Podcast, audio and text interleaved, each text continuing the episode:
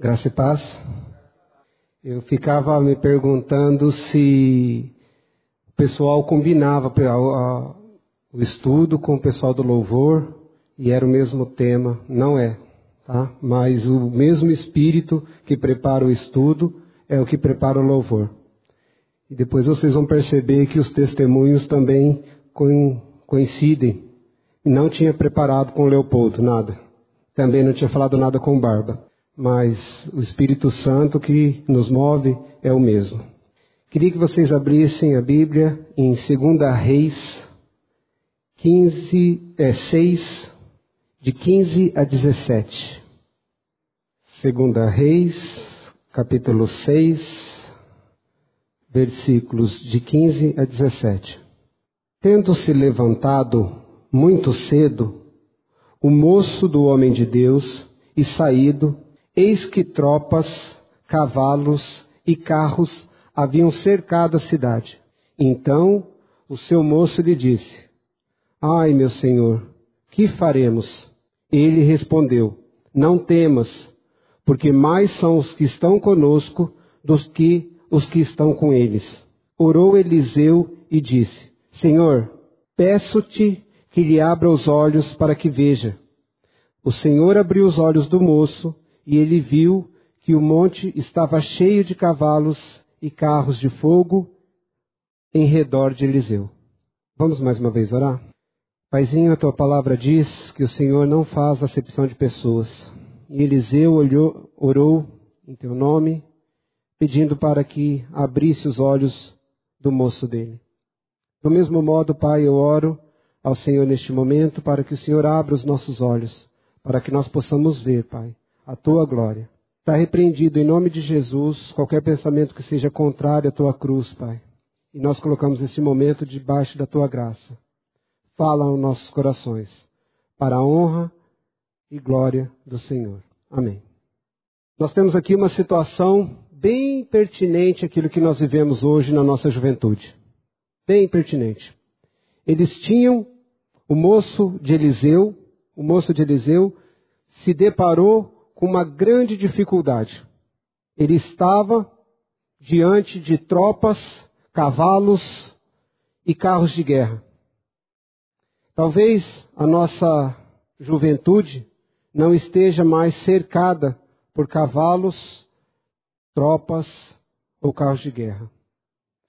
Mas nós temos dificuldades tamanhas que estão cercando os nossos jovens hoje, a ponto de que os jovens ficam atemorizados diante das circunstâncias. Temos aqui um jovem diante de uma circunstância realmente amedrontadora. Mas Eliseu se compadeceu do seu jovem, não negligenciou sua falta de acuidade e pediu ao pai que lhe abrisse os olhos. Eliseu não menosprezou. Eu não tenho certeza de como era de qual idade que era esse jovem. Mas Eliseu, um servo do Senhor, podia ter falado: Ah, filho, você. Calma, você não sabe de nada. Eliseu podia ter dito assim: Espera, espera um pouco, não se preocupe com isso. Humanamente falando, era muito justa a preocupação do homem, do jovem, do moço de Eliseu. Humanamente falando, ele estava cercado. O povo veio é, nós tínhamos o exército da Síria, que tinha cercado o profeta de Deus, Eliseu, por causa de uma questão que Eliseu sempre falava para o rei de Israel, falou, ó, vai para cá que eles estão vindo por aqui. Vai para lá que eles estão vindo por lá. E o rei da Síria ficou tão bravo que falou, quem, quem, quem que é que está dizendo? Ele falou, ó, tem um profeta lá, numa cidadezinha, que é ele que conta para o rei de Israel. E aí o rei da Síria mandou não um grupinho para ir lá pegar o profeta, mandou as tropas para pegar o profeta. Se nós olharmos para essa situação, é justificável o medo do moço de Eliseu. Do mesmo modo que se nós olharmos hoje porque nossa juventude está sofrendo, nós não podemos negligenciar. Nós temos que orar para que sejam abertos os nossos olhos.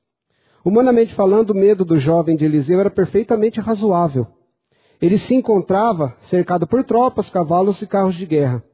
Hoje, nossa juventude pode se encontrar num cenário cujas dificuldades não são exatamente estas. No entanto, as dificuldades que o cercam são de igual modo desesperadoras. Eu poderia hoje falar aqui da situação dos jogos na internet, da questão do sexo, da questão financeira. Existem muitas tropas que cercam os nossos jovens hoje. Porém, escolhi para falar uma sobre um cenário político e uma promessa de um Deus que sustenta. E aí vocês vão falar, nossa, combinou com Barba para falar a mesma coisa, para testemunhar. Ou comentou com o Leopoldo e ele veio aqui à frente. Não foi isso. Não quero falar de política aqui, por entender não ser esse o lugar, muito menos a ocasião para isso. Mas preciso compor um pano de fundo para trazer as promessas de Deus para o seu povo. Vou pedir um pouquinho de paciência para vocês, para eu colocar um cenário e dizer o que é que Deus faz, veio fazer e continuará fazendo acerca desse cenário. Estamos diante de um cenário político de completa desolação aos jovens. Lei da terceirização. A lei da terceirização vai acabar com o emprego para quem quer ter uma carreira. Não terá mais. A lei da terceirização vai prover o seguinte: uma grande empresa vem e eu, que tenho dinheiro, pago para essa grande empresa. Ela que contrata a mão de obra e ela que dê todos os, os não direitos, porque eu não vou ter esse problema. A lei da terceirização é colocar um atravessador entre o trabalhador e aquele que tem o dinheiro. Ou seja, uma grande empresa vai ganhar nas costas de quem trabalha. Lei da terceirização. Reforma da Previdência, que propõe uma aposentadoria integral por volta dos 70 anos. Falar de aposentadoria por volta de 70 anos aqui no sul do país é até. A gente até acha graça um pouco. Mas no Nordeste, na região Norte, nas comunidades ribeirinhas, falar de aposentadoria perto dos 70 anos é uma piada. Mesmo porque a estimativa de vida desse povo não passa muito de 55 ou 60 anos. Então, essa é a reforma que nós temos. Para o jovem que está começando, entrando no campo, no mercado de trabalho, olha que expectativa boa. PEC.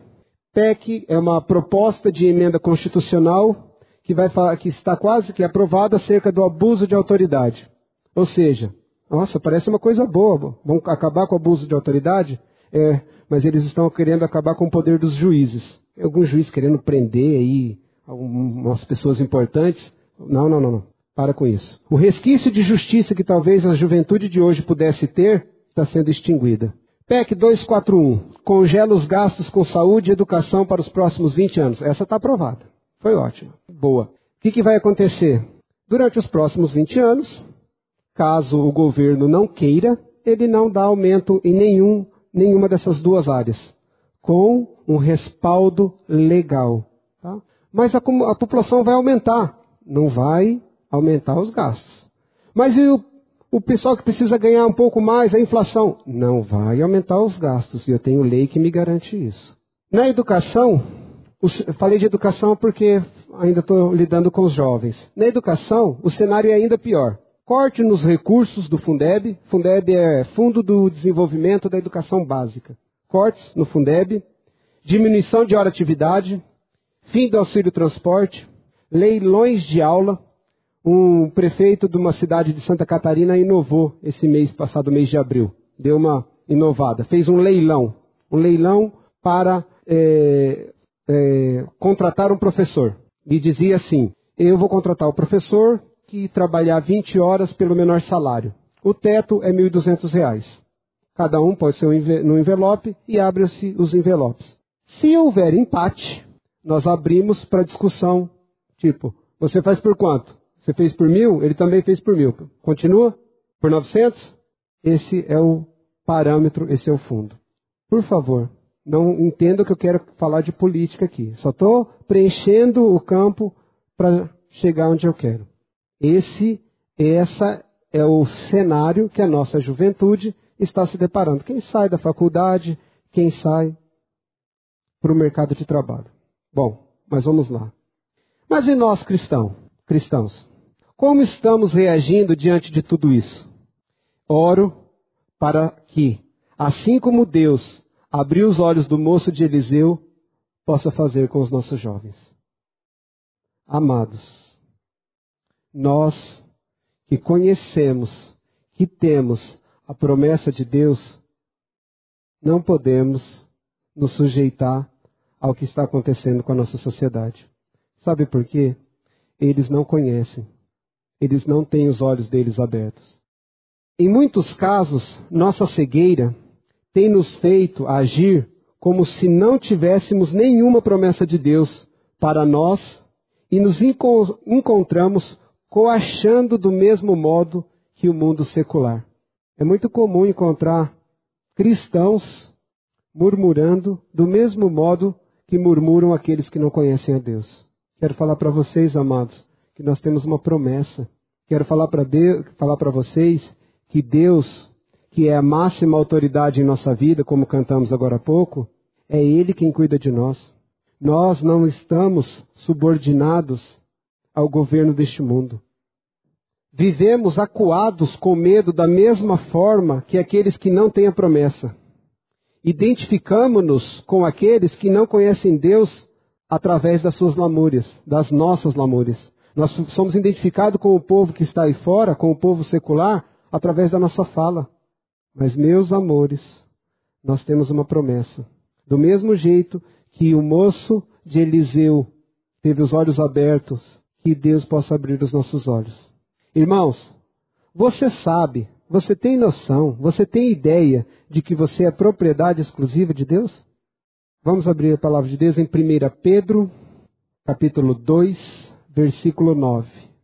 Vós, porém, sois raça eleita, sacerdócio real, nação santa, povo de propriedade exclusiva de Deus, a fim de proclamardes as virtudes daquele que vos chamou das trevas para a sua maravilhosa luz. Irmãos, nós somos povo de propriedade exclusiva de Deus. E nós temos uma finalidade, sabe? A fim de, a fim de proclamardes as virtudes daquele que vos chamou das trevas para a sua maravilhosa luz. Que nós possamos agir que nós possamos viver, que nós possamos conversar como quem é eleito, como quem é propriedade exclusiva de Deus. Nós vivemos, andamos, conversamos como se o Salmo 112 não existisse. Vamos abrir a palavra lá em Salmos, capítulo 112? Eu vou ler do 1 ao 7. Aleluia. Bem-aventurado o homem que teme ao Senhor e se compraz dos seus mandamentos. A sua descendência será poderosa na terra. Será abençoada a geração dos justos. Na sua casa há prosperidade e riqueza, e a sua justiça permanece para sempre. Ao justo nasce luz nas trevas.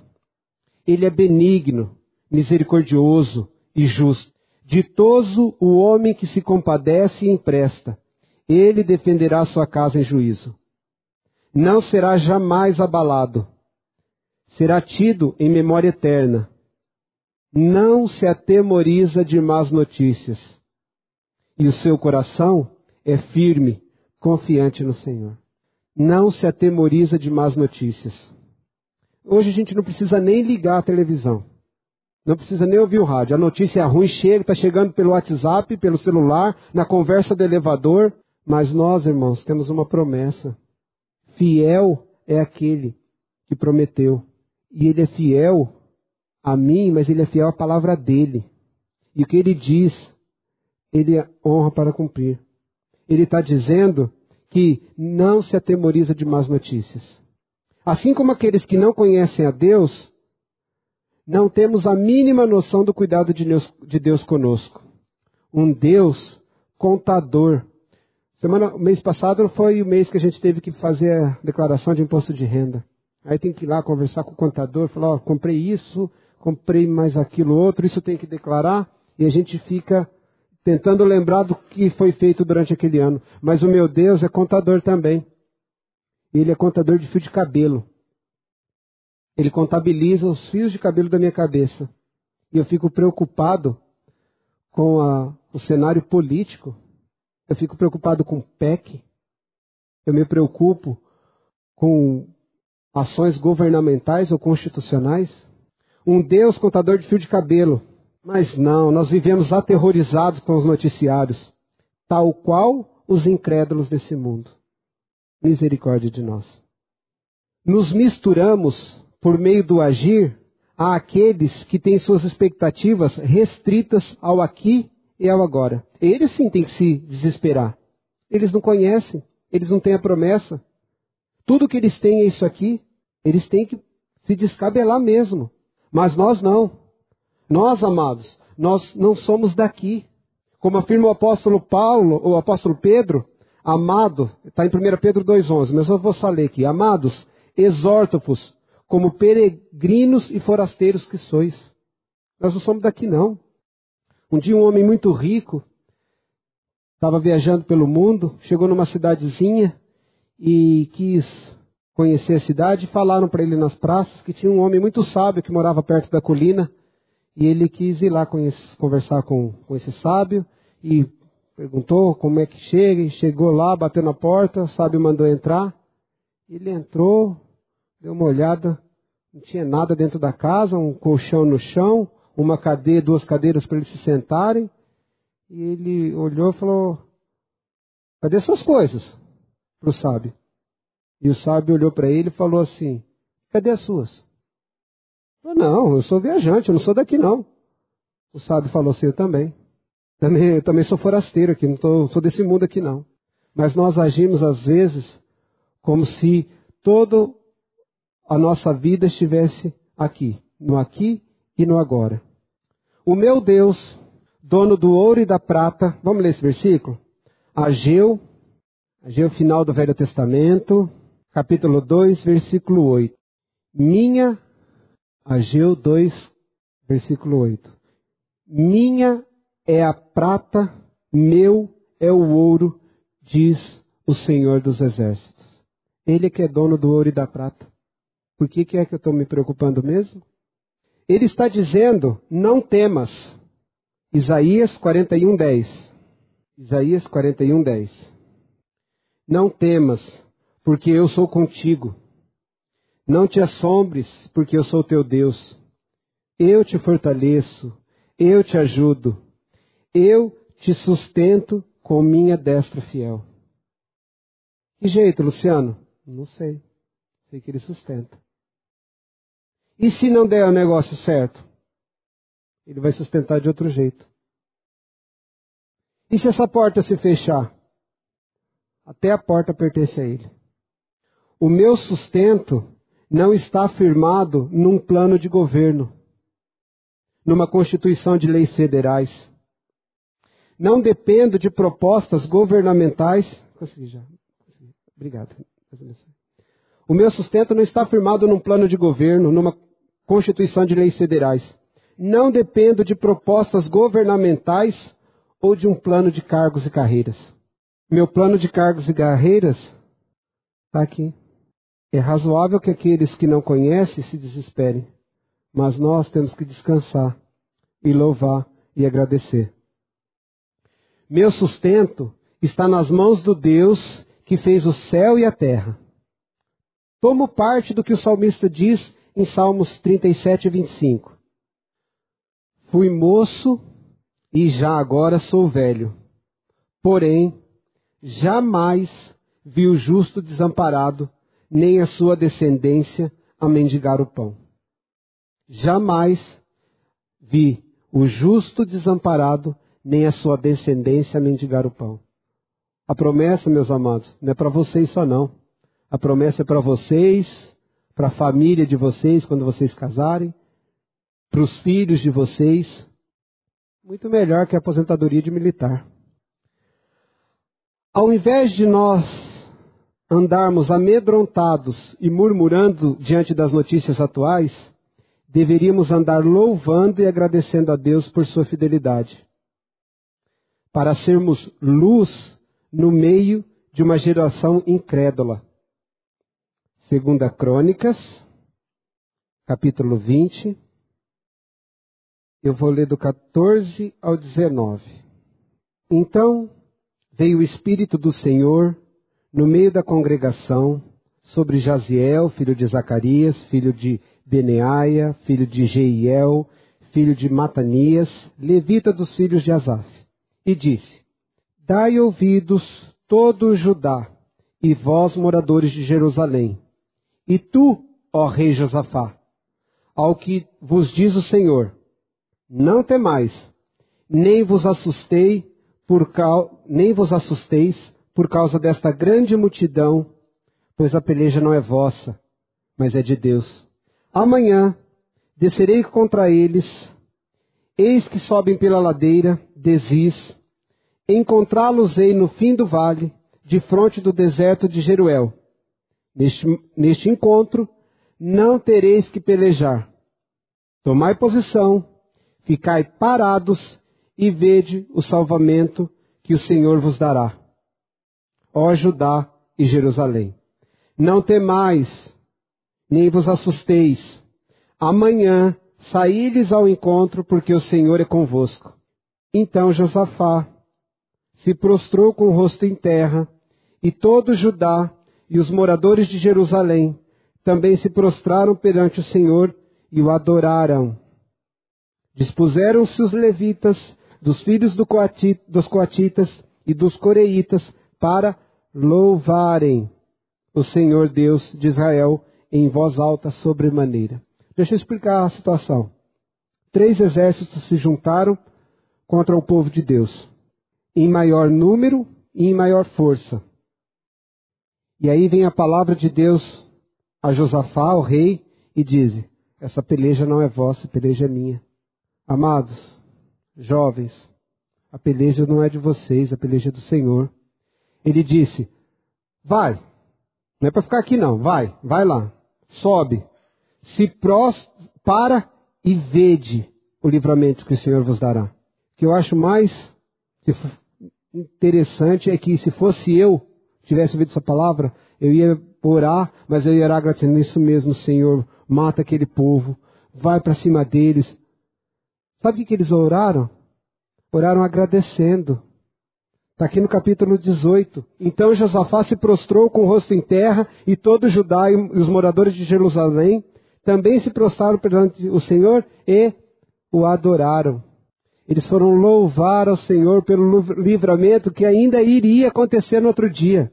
Eles não tinham tido livramento, mas eles já estavam agradecendo, adorando e louvando ao Senhor. Amados, que possamos viver conscientes com o que a palavra de Deus afirma em Isaías 46, 2. Isaías, capítulo 42, versículo 6. Eu, o Senhor, te chamei em justiça. Tomar-te-ei pela mão e te guardarei, e te farei mediador da aliança com o povo e luz para os gentios. Fazer uma pergunta aqui. Quem é que vai fazer? O verbo está em que tempo aqui? O verbo está no tempo ativo. É Deus quem faz. Nós somos o passivo dessa ação. Porque Ele está dizendo, eu, Senhor, eu te chamei. Tomar-te-ei, sou eu quem te pego. Tomar-te-ei pela mão, te guardarei e te farei mediador da aliança. Como povo eu falei luz no meio dos gentios. Talvez a única Bíblia que os nossos vizinhos vão ler seja a nossa vida. Nós temos que ter ciência e consciência das promessas de Deus para nós. É Ele quem nos sustenta. Que a nossa defesa esteja pautada no que está escrito em Êxodo, capítulo 14, versículo 13 e 14. O Senhor pelejará por vós. O Senhor pelejará por vós. E vós vos calareis. Ele disse: Deixo-vos a minha paz, a minha paz vos dou, não vou lá dou como o mundo a dá. E a paz de Deus, que excede todo entendimento, guardará os vossos corações, certos, certos do que está escrito em Romanos. Uma vez conversando com um vizinho, eu cristão, conversando com um vizinho que não sabia da, da fé dele, se ele vizinho de prédio. E a gente estava conversando sobre filhos e, e ele tinha acabado de ter uma menina, ele tinha a segunda, e estava lá, e eu muito contente com a filha dele e tal. E ele falou, Luciano, e você, não vai ter mais filhos? Eu falei, não, não vou ter mais filhos. Mas, não agora. Eu falei, não, nem agora e muito provavelmente não terei mais. Nossa, mas por quê? Eu falei, porque eu já, já sou operado, já fiz cirurgia, não posso ter mais filhos. Nossa, Luciano, não é mesmo? É, faz tempo? Faz, faz muito tempo. Por quê? Nossa, eu tinha muito medo de ter filho e não conseguir sustentar o meu filho e ter problemas financeiros. Eu tinha uma verdadeira paura com isso. É, você não conhecia Deus nessa época? Responde o quê?